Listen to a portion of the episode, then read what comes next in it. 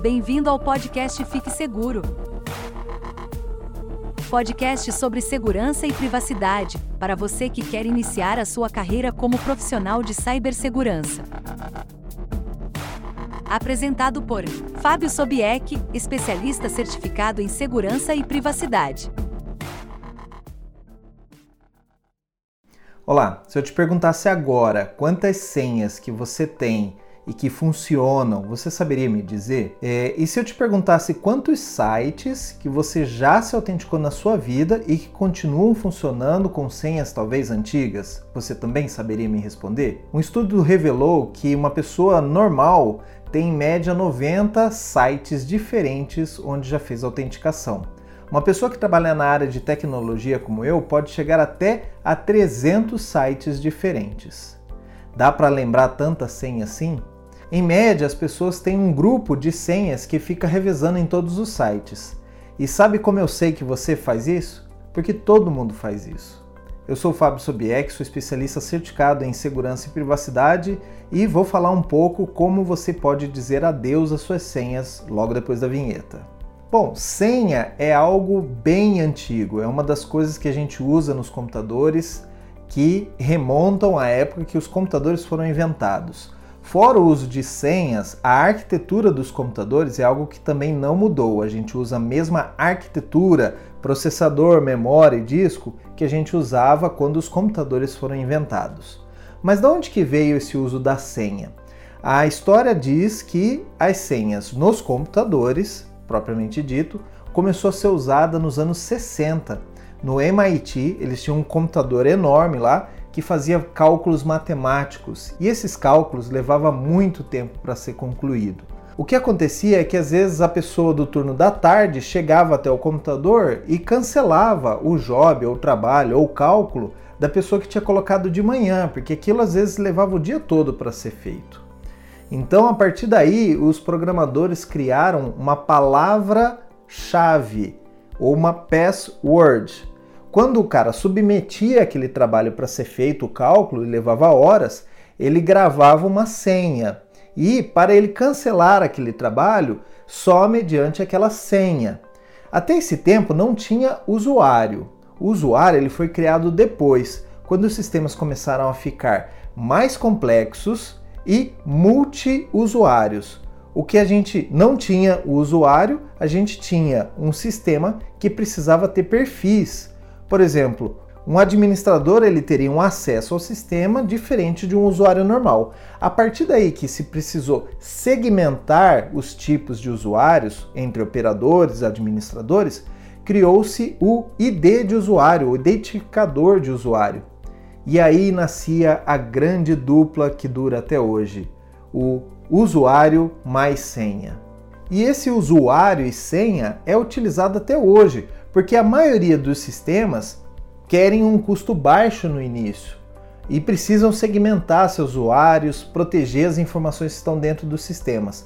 Então, o método mais rápido e fácil se, a se utilizar é, o, é a dupla usuário e senha. Mas a senha é segura, não é mesmo? Basta que você não conte a ninguém. É aí que a gente se engana. A Microsoft, alguns meses atrás, fez um anúncio público que quer definitivamente acabar com as senhas em seus produtos. Ela quer se tornar passwordless ou sem senha em inglês. Logo a Microsoft, que é dona do Active Directory, uma das bases de usuários mais utilizadas no mundo todo. E basicamente o Active Directory ele trabalha com usuário e senha. A partir desse momento que a Microsoft decidiu que quer se tornar passwordless, todo o seu time de desenvolvimento agora trabalha para ter outros mecanismos de autenticação dentro de seus produtos que não utilizem senha. Até as redes sociais como Facebook, o Instagram e o Google já começam a testar sistemas sem senha. Se você notar, quando você faz o login no seu Facebook dentro do seu celular e você baixa um outro aplicativo que é o Messenger, esse aplicativo Messenger, ele não te pede autenticação, porque ele usa a mesma autenticação da aplicação Facebook que já está instalada. Isso é um método de troca de senhas ou método de compartilhamento de senhas ou de autenticação, ou mesmo quando você usa o WhatsApp no seu computador. Existe uma versão WhatsApp Desktop onde você pode transferir aquelas mensagens temporariamente para o seu computador. Se você deve lembrar bem, ele faz uma autenticação usando um QR Code. Na verdade, o QR Code não é o método de autenticação. O método de autenticação ali utilizado é o seu próprio celular. Oficialmente, para o WhatsApp, ele não reconhece pessoas ou usuários, ele reconhece números de telefone. E quando você está fazendo aquela autenticação usando QR Code que foi gerado ali no computador e você lê pelo seu celular, você está dando uma confirmação de que aquele celular está ali presente e está fazendo aquela autenticação. Eu digo que o WhatsApp não tem usuários, mas isso é apenas na teoria. É óbvio que eles conseguem trabalhar informações e juntar informações com o Facebook, que também é da mesma empresa, e até descobrir detalhes da sua vida privada. Mas isso vai ficar para um outro episódio quando a gente for falar sobre privacidade. Com relação à senha, por que, que a gente não gosta, nós profissionais de segurança, não gostamos muito da senha? porque existem vários tipos de ataque. E aqui hoje para você eu vou listar 12 tipos de ataque. Para a gente fazer uma analogia com o tipo de ataque em cima das senhas, eu vou descrever o ataque, vou explicar para você como que ele funciona e vou comparar como se fosse você abrindo a porta da sua casa utilizando a sua chave, a porta principal da sua casa utilizando a sua chave. E assim vai ficar mais fácil para a gente entender por que, que a senha é tão vulnerável. O primeiro ataque é o ataque chamado de dicionário. Ele é um dos mais conhecidos e o ataque de dicionário ele é feito da seguinte maneira: o atacante ele levanta uma lista de senhas e isso ele pega essa lista de vários lugares diferentes, listas das senhas mais utilizadas e ele fica testando aquelas senhas que provavelmente você já usou ou ainda utiliza em algum sistema. Essas senhas, por exemplo, Love123, Amor123 aqui no Brasil, ou Senha123, por incrível que pareça, é muito utilizada na vida real. Outra senha, por exemplo, que vem no dicionário é a QWERTY, ou Q-W-E-R-T-Y, porque é a sequência do teclado. Muitas pessoas colocam essas palavras como senhas para o seu site. Comparado com a analogia da porta e da chave, seria a mesma coisa que eu pegasse um monte de chaves que eu já conheço, um molho de chaves, e ficasse tentando cada uma dessas chaves na sua porta. O segundo tipo de ataque aqui é o ataque de força bruta.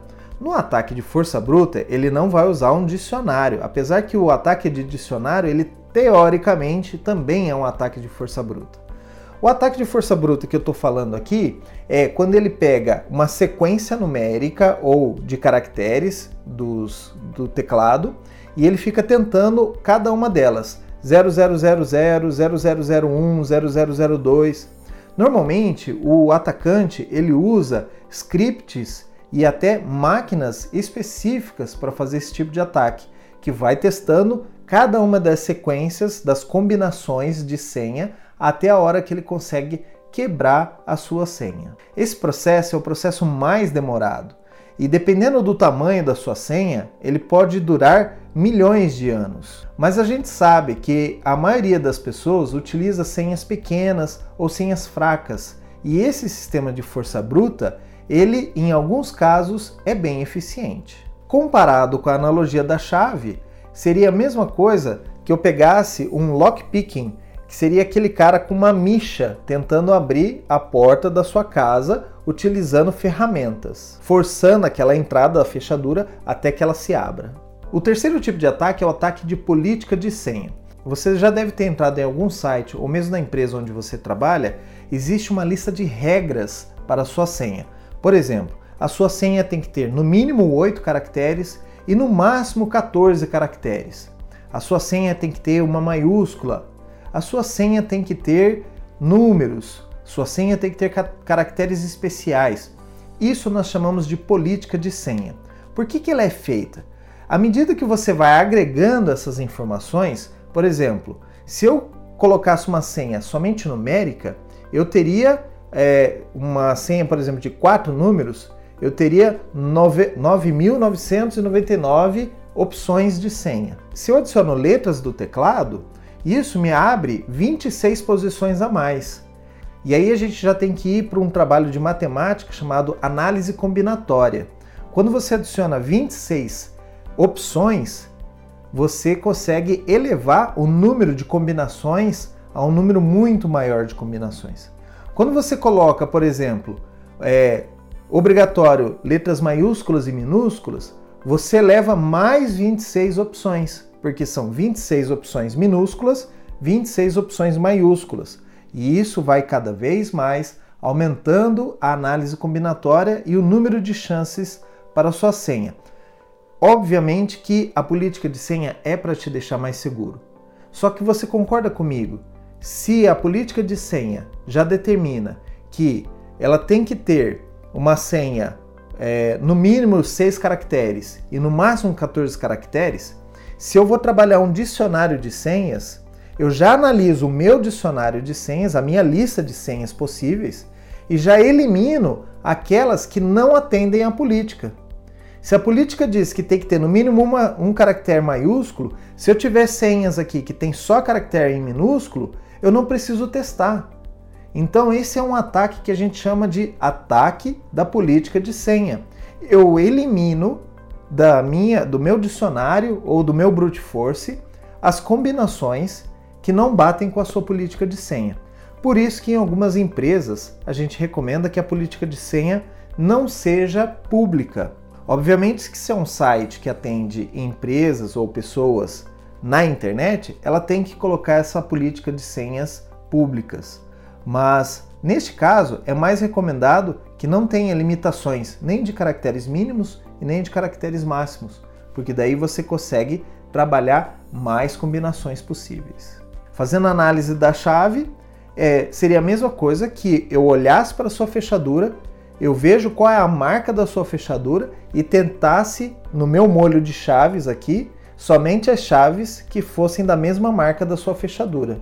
Então isso já me elimina um monte de chaves aqui que eu não preciso testar. O quarto tipo de ataque é o eavesdrop ou man in the middle significa o seguinte: esse é um ataque um pouco mais sofisticado e ele normalmente acontece quando você está em rede, quando você está num Wi-Fi público, por exemplo, ou no Wi-Fi de um hotel, no Wi-Fi do aeroporto, ou mesmo numa LAN house, onde você vai e abre o seu e-mail, abre as suas um site protegido.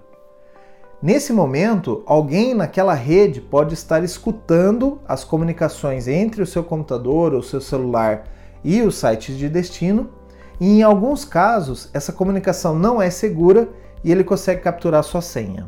Na DEFCON existe uma brincadeira chamada Wall of Ship, e lá nesse Wall of Ship é publicado as senhas das pessoas que utilizaram serviços sem criptografia durante a sua estada na DEFCON. Como que eles pegaram essas senhas? Usando ataques como eavesdrop. Aqui na nossa comparação das chaves, o eavesdrop ou man in the middle seria a mesma coisa que eu visse você utilizando a chave em uma fechadura e ficasse olhando para a sua chave e tentasse copiar a sua chave para tentar abrir a porta quando você não estivesse aqui. O quinto ataque é o shoulder surf, que é surfar no ombro da pessoa. Esse ataque é muito antigo e se você assistiu o filme Hackers, você vai ver isso acontecendo na prática. É, tem uma cena nesse filme, por exemplo, que o atacante, o hacker, ele entra dentro de um escritório para levar um ramalhete de rosas e ele fica procurando uma pessoa que não existe e ele fica passando pelas mesas. Quando ele passa pelas mesas, o cara, o hacker, ele tinha memória fotográfica e ele vê as pessoas digitando a senha no teclado. Eu mesmo uma vez fiz essa brincadeira e eu peguei a senha de um colega quando ele estava digitando. E isso é muito comum, uma, uma outra brincadeira que a gente fazia é quando a gente vai almoçar com os amigos do trabalho e aí você vê o cara digitando a senha do VR dele. E eu sempre fazia essa brincadeira com os meus amigos, eu via o cara digitando e eu falava depois, falava, ah, sua senha é 1, 2, 3, 4, 5. E aí a pessoa era obrigada a trocar de senha. E isso foi até engraçado quando as pessoas começaram a esconder o teclado quando eu estava por perto. Isso é um ataque que normalmente acontece quando as pessoas conseguem ver o teclado de um usuário. Em alguns filmes a gente já viu isso acontecer. O cara à distância com um binóculo vê a pessoa digitando no teclado a senha. Não sei se isso é possível, é um pouco mais difícil acontecer isso na vida real. Mas um caso que acontece bastante desse é, surf shoulder é um ataque em caixas eletrônicos quando eles instalam uma câmera em cima do teclado, obviamente, sem você perceber, e você a pessoa grava você digitando a senha do seu banco no teclado do caixa eletrônico. Então esse é um ataque do tipo uh, shoulder surf, que é olhar por cima do ombro a pessoa digitando o teclado. Aqui na nossa, aqui na nossa analogia da chave, é, seria a mesma coisa que eu visse você usando a chave dentro de uma da porta e eu copiasse a chave só de olhar. O sexto ataque de senha aqui é engenharia social passiva. No engenharia social passiva, eu tento adivinhar a sua senha baseado nas informações que eu posso coletar de você sem que você perceba. Por exemplo, quando você publica uma foto no Instagram do seu cachorrinho e diz aqui: "Ah, o meu cachorrinho aqui se chama Lulu" e ele nasceu ou eu comprei esse cachorrinho em 2010. Então eu posso tentar essa senha Lulu 2010 e talvez eu tenha a sorte de acertar em algum dos seus sites. Isso é muito comum também quando a gente tem filhos e a maioria das pessoas utiliza ou o nome do filho dentro da senha, ou o nome do filho e a data de nascimento do filho, o nome de um filho e a data de nascimento do irmão, então isso é muito comum e é um ataque de engenharia passiva, porque eu não vou efetuar o ataque contra você para tentar descobrir a senha. Eu vou captar informações e vou testar essas informações dentro de um universo, um dicionário de senhas. Na nossa analogia da chave, seria a mesma coisa do que eu visse a sua chave numa foto do Instagram e tentasse copiar essa chave para abrir a porta da sua casa. O item 7 engenharia social ativa. Aqui, ao contrário da passiva, onde eu só olho informações e tento sem você perceber, na engenharia social ativa seria mais o caso do phishing scam ou da ligação falsa, onde eu tento buscar a senha ou adivinhar a senha ou que você me passe essa senha.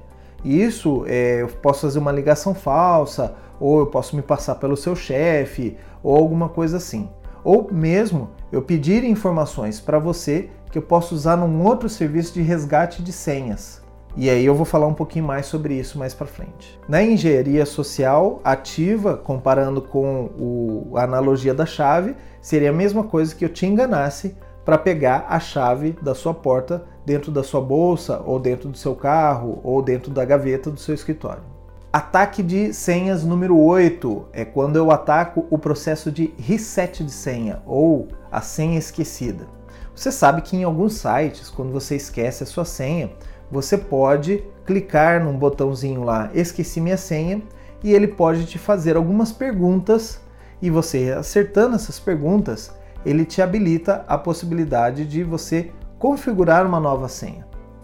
Então, eu posso executar se eu tenho informações suas o suficiente, eu posso executar um processo de reset de senha em alguns desses sites e acertando aquelas perguntas. A cor do meu primeiro carro, é, em que ano nasceu os meus pais, ou em que lugar eu fiz a minha lua de mel. São perguntas que eu posso buscar e tentar adivinhar de você, obter essas informações e depois eu testo essas informações dentro do site de reset de senha.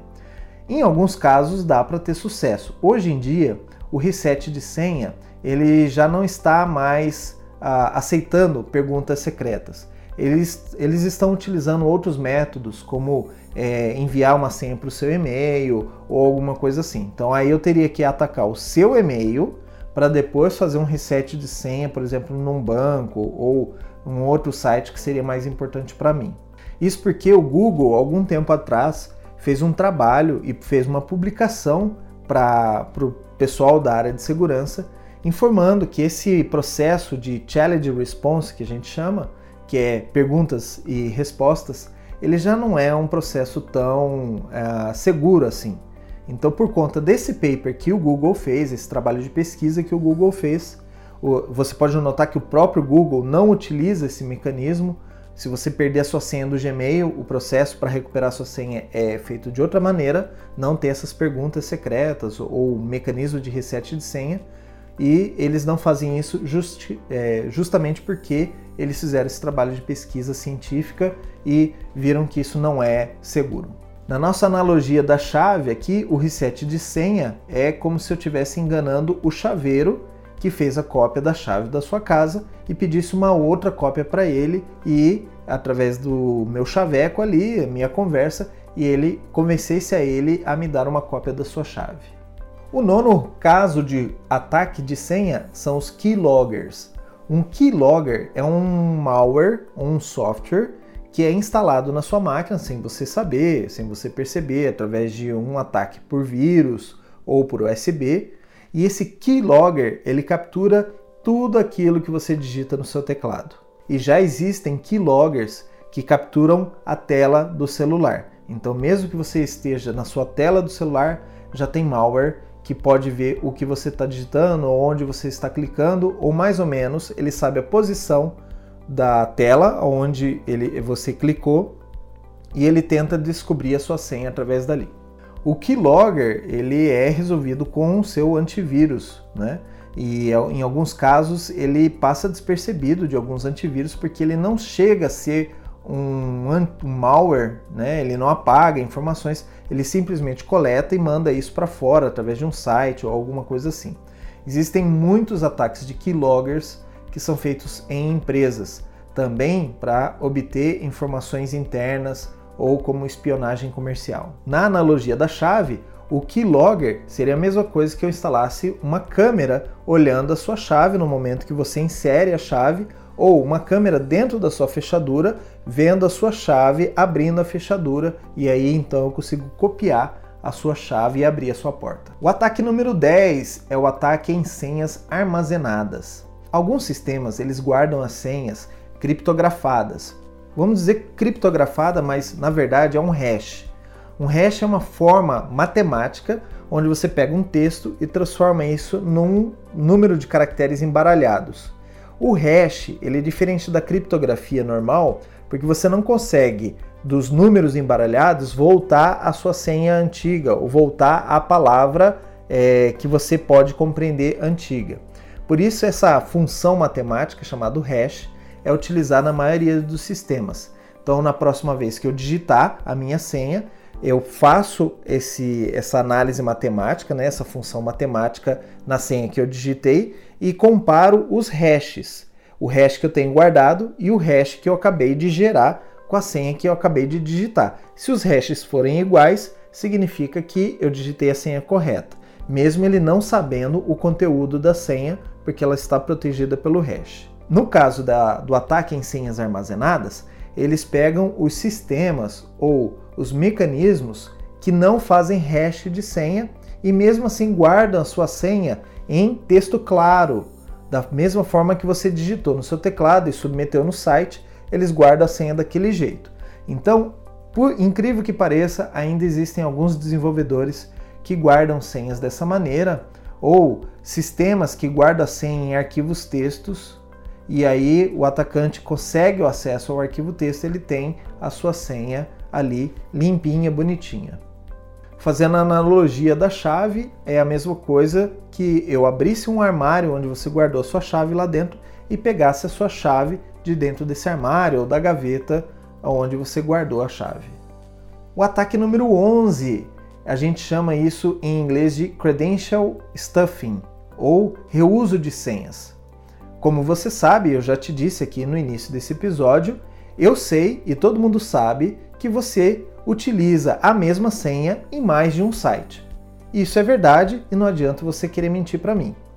Aqui esse ataque ele funciona da seguinte maneira: se eu sei que o Gmail é muito difícil de ser invadido ou de quebrar uma senha no Gmail, mas eu sei que você tem uma conta lá no site de uma farmácia ou de um comércio, eu vou atacar aquele comércio, aquela farmácia para tentar obter a sua senha lá, que lá é mais fácil de eu atacar do que um grande, é, uma grande empresa de tecnologia como o Facebook ou o Gmail.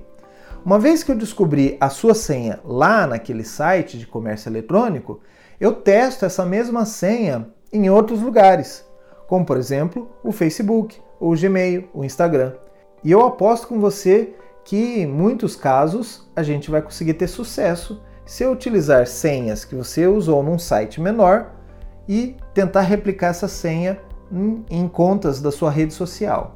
Então, na nossa analogia que o reuso de chave ou credential stuffing é, seria a mesma coisa que eu pegasse a chave de um cadeado que você abriu e tentasse usar essa mesma chave para abrir a porta da sua casa e tivesse êxito.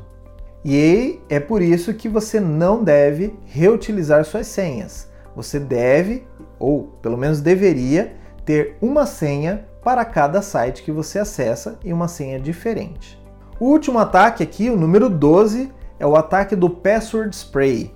O Password Spray normalmente ele é mais utilizado em empresas. O que é o ataque do Password Spray? Ao invés de eu tentar o mesmo usuário, vários tipos de senha, porque isso pode ter sistemas de segurança que vão me bloquear, eu testo a mesma senha com vários tipos de usuários. Então eu sei que aquela empresa ou eu tive acesso a uma lista de e-mails daquela empresa.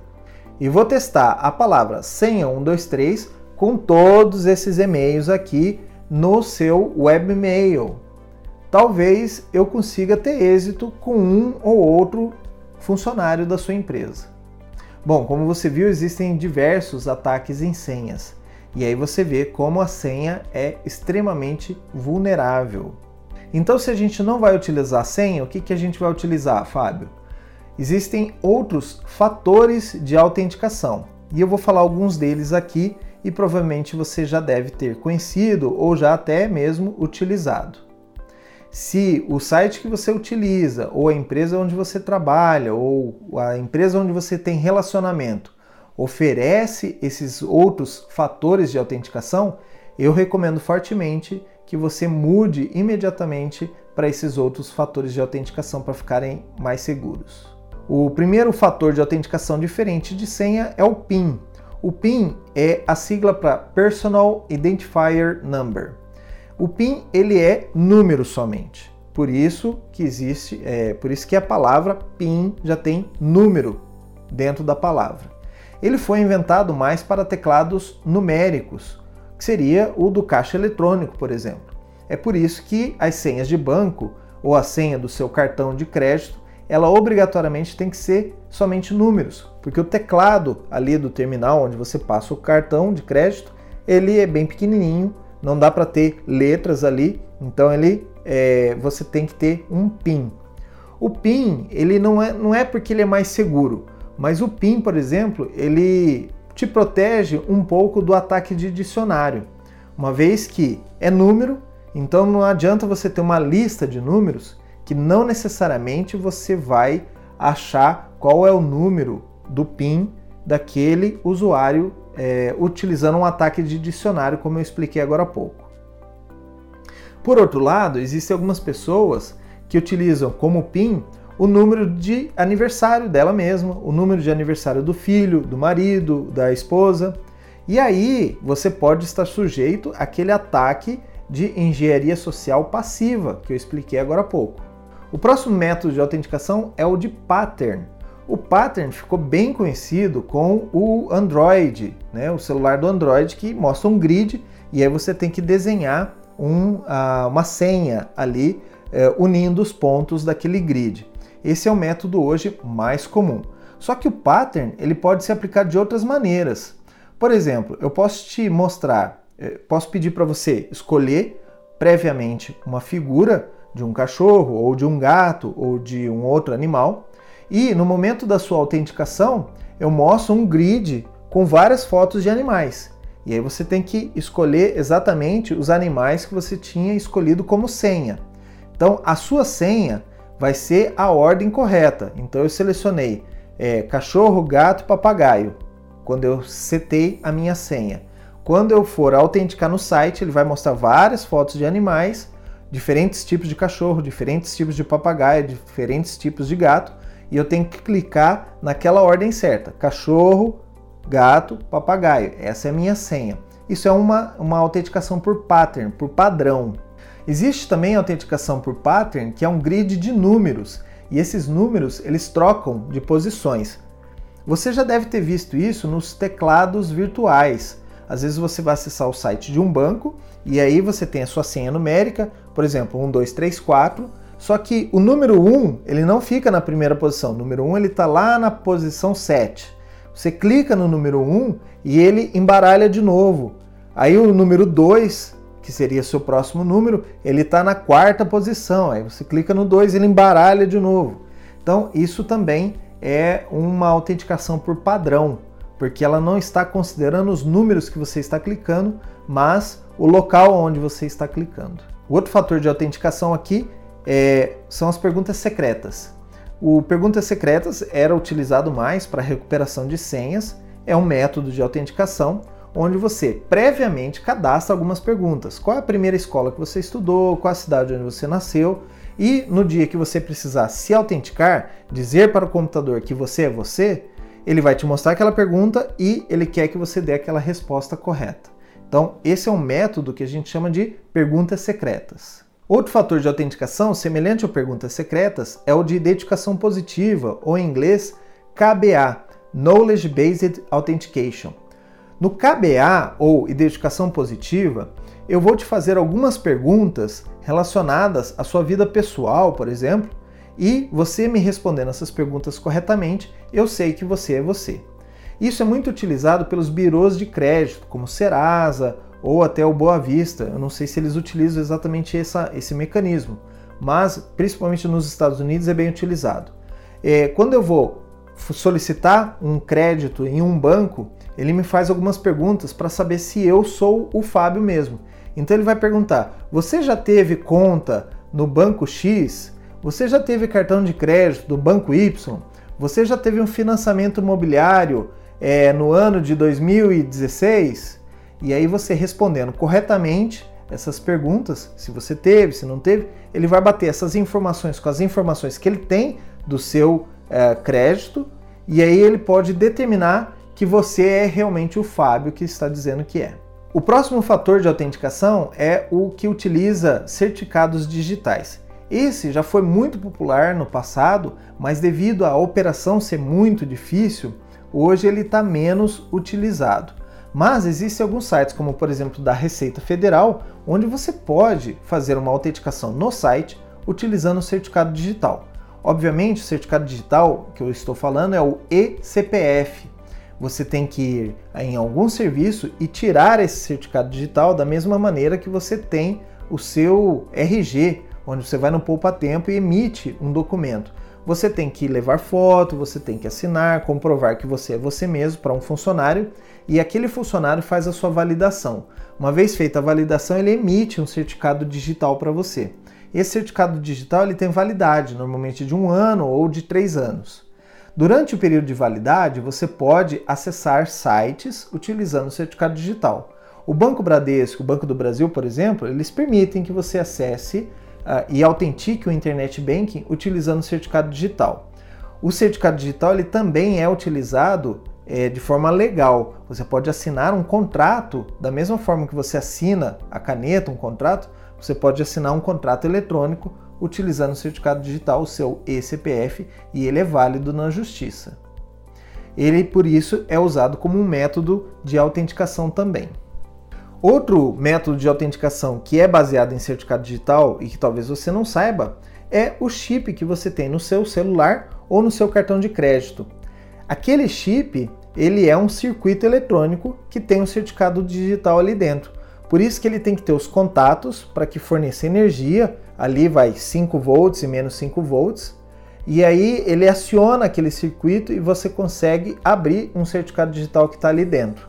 Por isso que você tem que usar o número do seu cartão de crédito, ele serve para abrir o cofre que está dentro daquele chip do seu cartão de crédito, e da mesma maneira no seu celular você abre o cofre do seu celular, ali no chip do seu celular, utilizando a senha PIN ou PUC.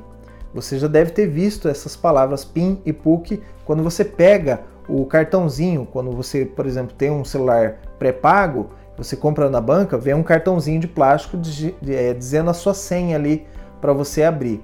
Como essa senha no celular normalmente ela é padrão 1, 2, 3, 4, os próprios celulares já abrem esse PIN PUC para poder é, pegar a chave digital, o certificado digital que está ali dentro e fazer a autenticação com a operadora. Então, todo celular, quando ele vai falar com a operadora para habilitar o sinal de 3G, 4G, ele faz uma autenticação digital. O próximo fator de autenticação, que hoje já está bem comum, é o OTP. Você deve se lembrar, ou deve já ter visto, um chaveirinho com uma senha que fica trocando a cada 30 segundos. Essa foi a maneira mais popular até pouco tempo atrás. Hoje em dia, os bancos, principalmente, são os maiores usuários do OTP, eles utilizam esse sistema desse chaveirinho, ele virou um software, um aplicativo dentro do seu celular. Mas em algumas empresas, como por exemplo, quando você se cadastra no Uber, e aí você vai receber por SMS um código de confirmação para você saber que é o seu celular. Aquilo é um OTP. OTP é a sigla para One Time Password, ou senha que você só usa uma vez, e essa senha já é trocada. Ela serve para evitar, obviamente, o ataque de dicionário ou um ataque de força bruta, uma vez que essa senha troca cada vez que você utiliza. Então, a cada autenticação é gerada uma nova senha, enviado para você, e aí você tem que entrar com aquela senha temporária no sistema que você está se autenticando. Hoje, esse OTP ou senha temporária, você pode receber ele de diversas formas ou via SMS, ou via e-mail, ou via uma ligação de voz quando você está num telefone fixo, ou mesmo no seu celular, você pode receber uma ligação de voz e uma voz, obviamente digitalizada, vai te falar: ó, sua senha temporária é 1, 2, 3, 4. Aí você acessa o site e digita essa senha temporária. Então é um dos métodos de se receber essa senha ou OTP. E também é muito conhecido o Google Authenticator, Microsoft Authenticator e qualquer outro programa que gera uma senha temporária para você.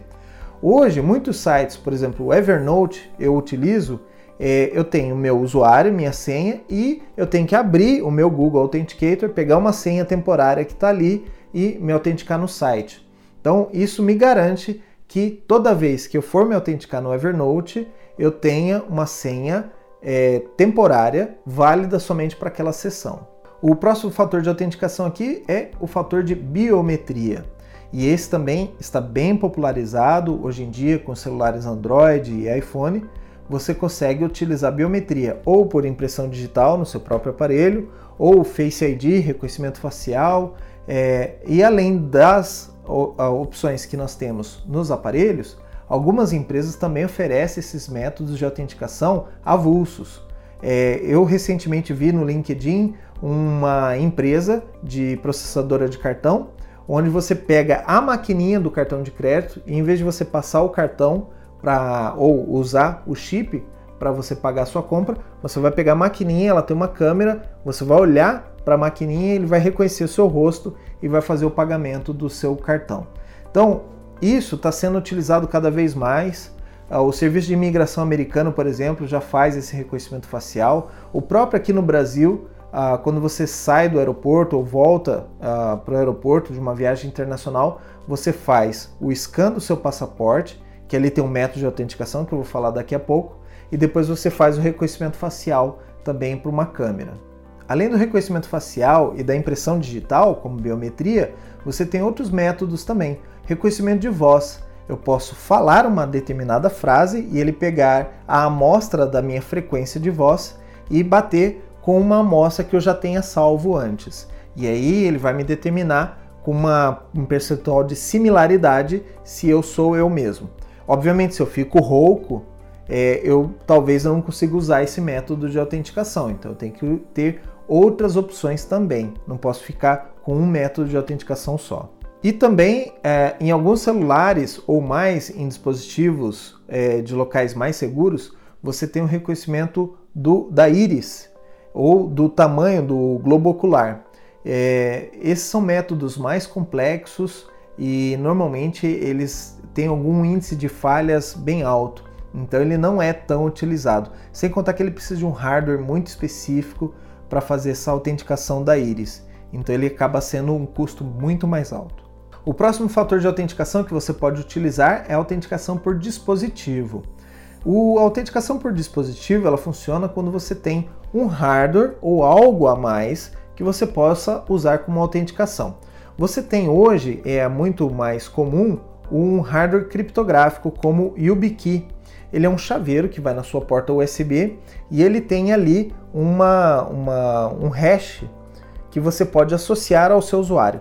Então eu uso o YubiKey, eu posso abrir o meu Windows utilizando o YubiKey ou o meu Mac utilizando o YubiKey. Eu sempre preciso ter esse chaveiro espetado na hora que eu preciso fazer a minha autenticação. Uma vez que eu autentiquei e abri a minha máquina, eu posso tirar ali, liberar o USB e colocar outra coisa no lugar, por exemplo, carregar meu celular ou alguma coisa assim. O YubiKey também é utilizado como sensor de aproximação no celular. Então eu posso me autenticar no meu celular aproximando no leitor de NFC. Os próprios leitores de NFC também podem ser utilizados como método de autenticação. Quando você tem um crachá da empresa e você quer é, fazer autenticação de uma máquina, abrir uma, uma estação utilizando o crachá da empresa ou abrir uma porta, esse é um método de autenticação também.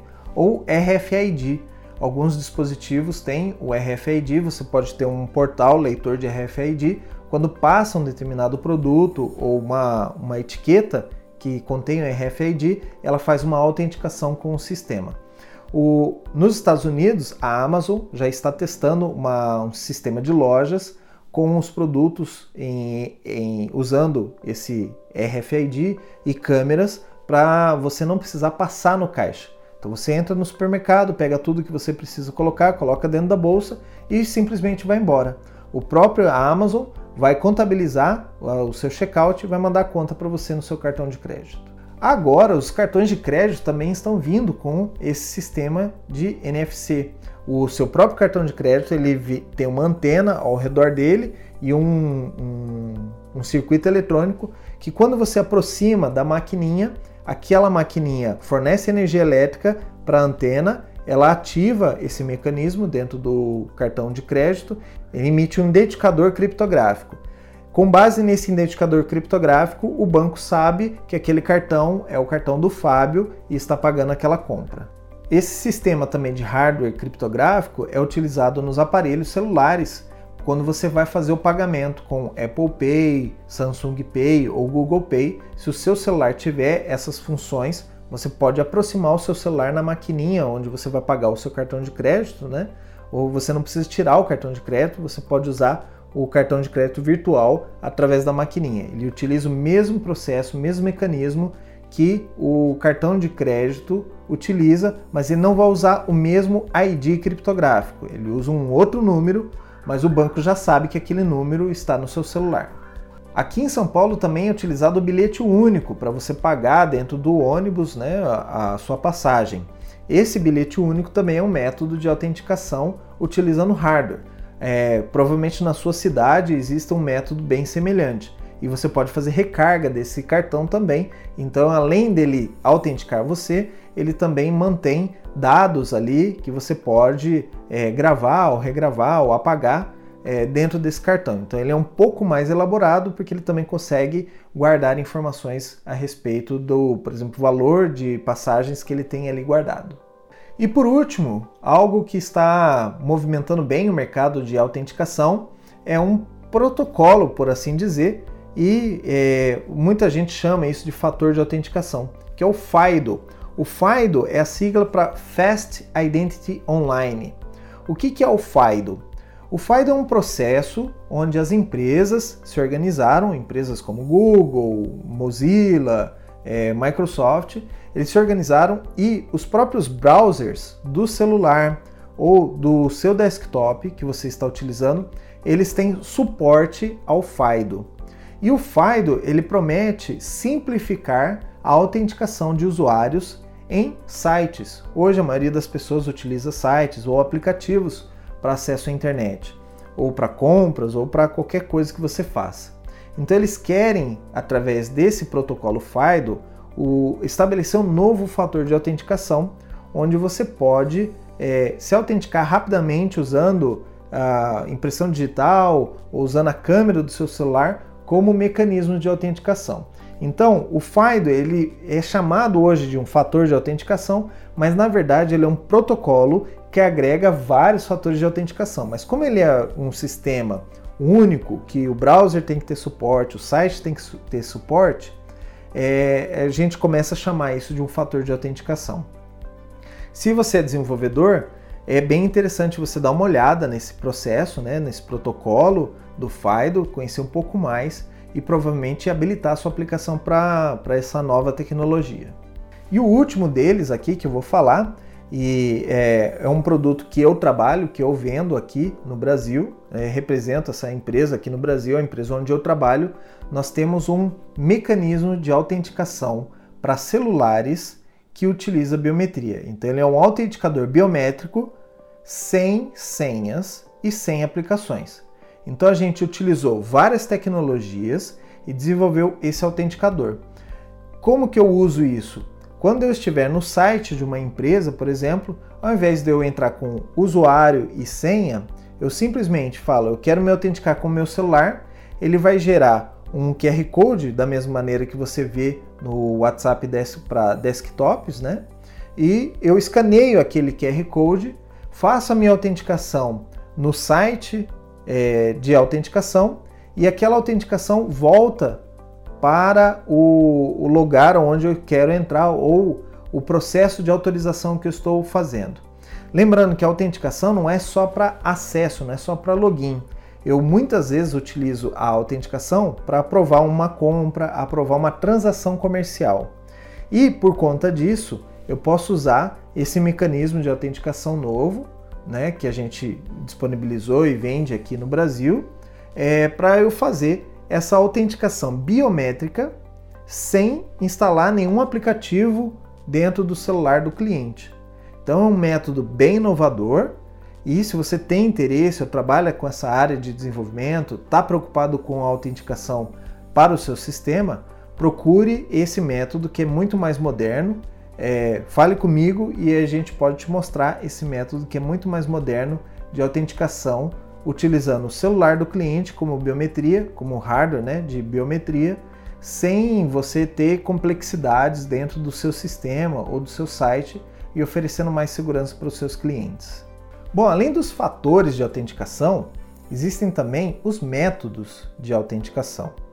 Um dos métodos mais conhecidos é a autenticação em duas etapas. Foi bem popularizado nas redes sociais, onde você entra, o processo de autenticação ele é usuário mais senha, mais um outro fator ali numa segunda etapa, num segundo passo. Você tem que fornecer, por exemplo, um OTP, um número que você recebe pelo celular.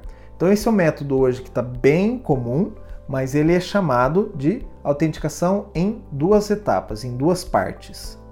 Um outro sistema que também é bem semelhante à autenticação em duas etapas é a autenticação em segundo fator.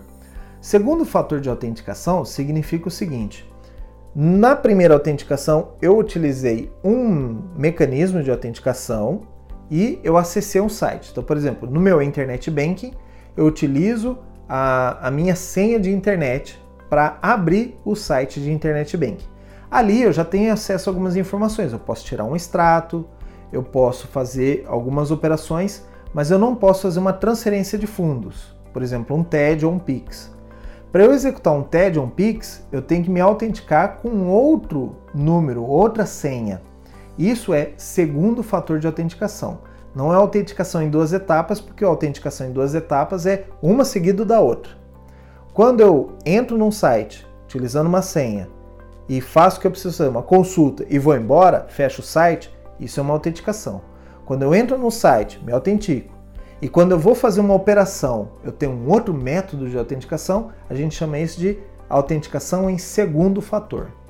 Ou que muita gente chama múltiplos fatores de autenticação. Múltiplos fatores de autenticação significa que eu acessei o meu aplicativo, o meu sistema, e eu tenho vários métodos que eu posso escolher.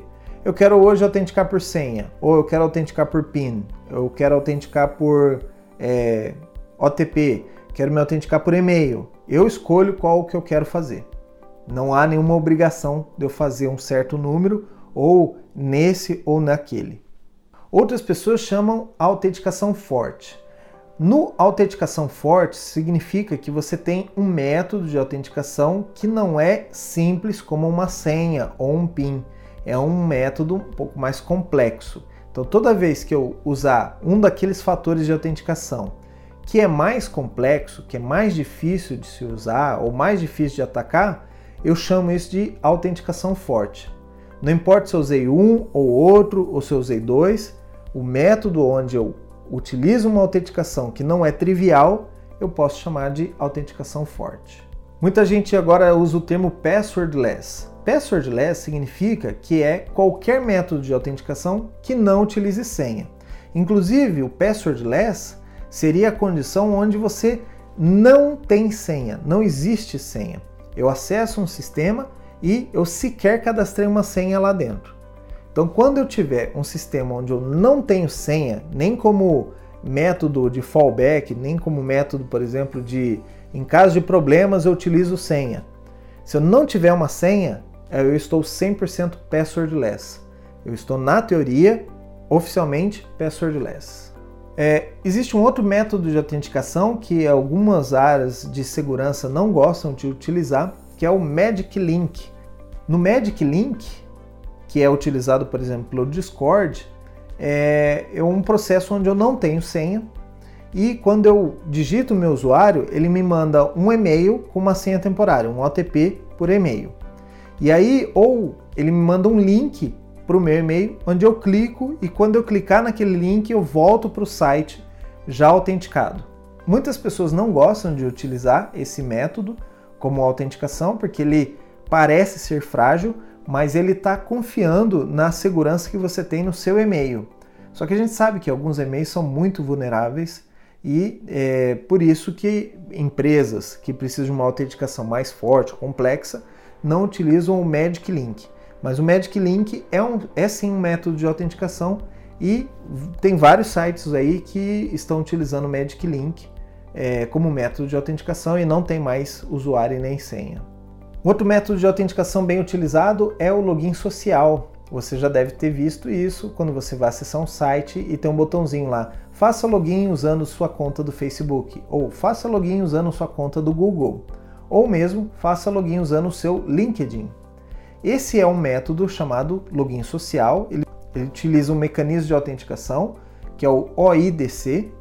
E nesse OIDC eu vou até o site da, da origem, que seria o Google ou o Facebook, eu me autentico lá, usando o mecanismo que eu tiver lá, e volto para o site original que eu queria entrar, já autenticado. E aí o Google ou o Facebook ele fornece para o site de destino as informações sobre mim, sobre o meu usuário. Qual que é o problema disso? Quando eu faço login usando Facebook ou Google, eu estou dando informações às redes sociais que eu tenho uma conta naquele sistema.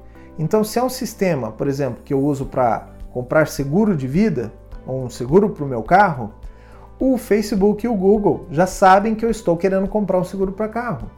E aí eles passam a oferecer propagandas para mim utilizando é, essa informação que eles capturaram quando eu fiz a autenticação no site da seguradora. E por último, a gente não pode nem dizer que é um método de autenticação, mas é mais um protocolo de autenticação, é sim a federação. Na federação, ele é muito útil para empresas que querem é, exportar os seus usuários. Então, eu tenho aqui os meus funcionários, por exemplo, 100 funcionários, né, um, uma centena de funcionários, da minha empresa e eu preciso que esse funcionário vá no meu cliente e se autentique lá no sistema do cliente utilizando a senha que ele usa aqui, usuário e senha que ele usa aqui. Só que eu não quero exportar a minha base de usuários e mandar para o cliente para ele importar isso lá dentro. Então o que a gente estabelece aqui é uma federação. Eu vou lá no aplicativo do cliente, eu utilizo um protocolo de federação, ele faz uma chamada para o meu site ele, o meu cliente, meu funcionário, ele vai se autenticar no meu site e eu devolvo essa autenticação para ele. É mais ou menos o que eu acabei de explicar no login social. Só que dessa maneira, da federação, é mais um sistema corporativo. Então, entre a empresa A e a empresa B é estabelecida essa federação. Ou mesmo quando a sua empresa tem um Active Directory lá na nuvem e vai usar um sistema como, por exemplo, Salesforce, que é um sistema também na nuvem. Nessa situação, normalmente a gente utiliza federação para que você não precise cadastrar milhares de usuários que estão no seu AD dentro do Salesforce, ou mesmo que você não permita que o Salesforce faça um acesso à sua base de usuários. Então é um mecanismo seguro para nós profissionais de segurança e também seguro para o usuário. Quando eu desabilitar esse usuário aqui do meu Active Directory, automaticamente ele já não tem mais acesso ao aplicativo final. Então eu não preciso ficar alertando todo mundo, olha, eu, eu demiti aqui o João, apaga o João da base, vai aqui no outro, apaga o João da base. Muitas vezes a gente esquece de apagar o usuário e ele fica com a conta ativa. Isso para nós é um risco para a empresa. Então a federação é um sistema que infelizmente ainda é pouco usado aqui no Brasil. Eu gosto muito de oferecer isso para os clientes porque eu acho que é muito útil e muito seguro. Então, se você tiver oportunidade, tiver necessidade de trocar informações com empresas diferentes, considere a federação como método de autenticação. Bom, se ainda assim você precisa utilizar as senhas e ou o site onde você tem conta ou você precisa utilizar, ele não tem outro mecanismo de autenticação ou outro fator de autenticação, como a gente explicou aqui, você realmente precisa usar essa senha, então eu recomendo que você tenha um Password Manager. Um Password Manager é um serviço ou um software que você pode instalar no seu computador ou usar ele na internet. E nesse software você vai gravar todas as suas senhas. Ele é um cofre das suas senhas. Ele também tem mecanismos, por exemplo, para ajudar você numa troca de senha automática. Ou ele tem um plugin, por exemplo, que você instala no seu browser e toda vez que você acessar aquele site, ó, vou acessar o Facebook, ele vem e preenche automaticamente a senha do Facebook para você. Com isso, você não precisa mais decorar as suas senhas. Eu mesmo, por exemplo, utilizo um mecanismo desse, um, um desses password managers, e eu não sei mais a senha do meu Facebook, por exemplo. Toda vez que eu vou acessar o Facebook, eu vou abro lá esse cofre de senhas, pego a senha e colo.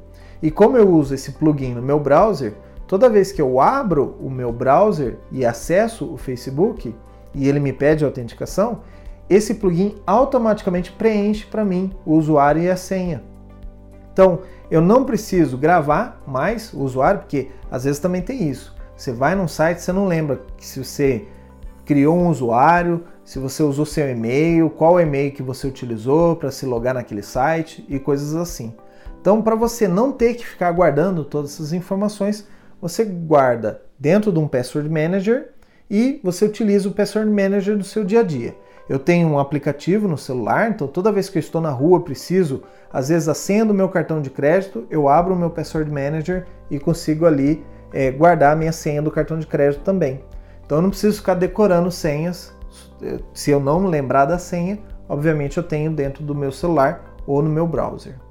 E aí eu tenho uma lista de password managers, você pode escolher é, o que mais lhe agrada ou que o preço seja melhor. Tem password manager que seja gratuito, embora eu não gosto para a área de segurança de produtos gratuitos, porque é, se o produto é gratuito significa que o produto é você. Isso já é, já falo isso aqui há muito tempo. Então, é, eu tomo certo cuidado na área de segurança em utilizar produtos gratuitos. Mas tem aqui a lista: o One Password é uma, o Keeper é outra recomendação, o Bitwarden é uma outra recomendação. Eu uso, por exemplo, o LastPass. Eu também uso o antivírus Kaspersky e o Kaspersky ele tem um Password Manager, mas eu não uso o Password Manager do Kaspersky. Eu só uso como antivírus mesmo. Eu prefiro usar o LastPass que eu uso uma conta paga, por isso que eu tenho no meu celular e me atende muito bem, eu gosto muito desse serviço. o próprio browser ele guarda essas senhas. Tanto o Chrome, o Safari, o Edge, o Mozilla. Só que eu não gosto porque já tiveram ataques em cima dos, uh, da, do, do Password Manager do, do Mozilla e de um outro browser e eu já não confio mais nos password managers de browser. Mas se você quiser, se for uma senha que não é tão perigosa ou que é tão é, secreta assim, você pode também guardar no password manager do seu browser. E aqui uma, uma dica: se você tem uma carteira criptográfica, se você tem bitcoins, não caia naquela pegadinha que aconteceu com o cara nos Estados Unidos. E se você não viu, vou mostrar aqui depois uh, nos comentários a matéria. O cara esqueceu a senha da carteira criptográfica dele, porque ele não guarda, essa, não tem um password manager. E por conta dele ter esquecido essa senha, ele só tinha mais duas chances antes da carteira é, bloquear totalmente e ele perderia aí, eu acho que milhões de dólares em criptomoedas. Então, se você tem criptomoedas e você guarda na sua carteira é, criptográfica dentro de casa, não se esqueça de guardar a senha da sua carteira criptográfica num Password Manager. Bom, esse vídeo ficou bem extenso, né? Esse episódio de hoje ficou bem extenso, é um tema que eu gosto muito de falar, né? É, porque eu trabalho muito diretamente com isso e é, agradeço a sua paciência e por me ouvir até aqui. E como sempre digo, fique seguro.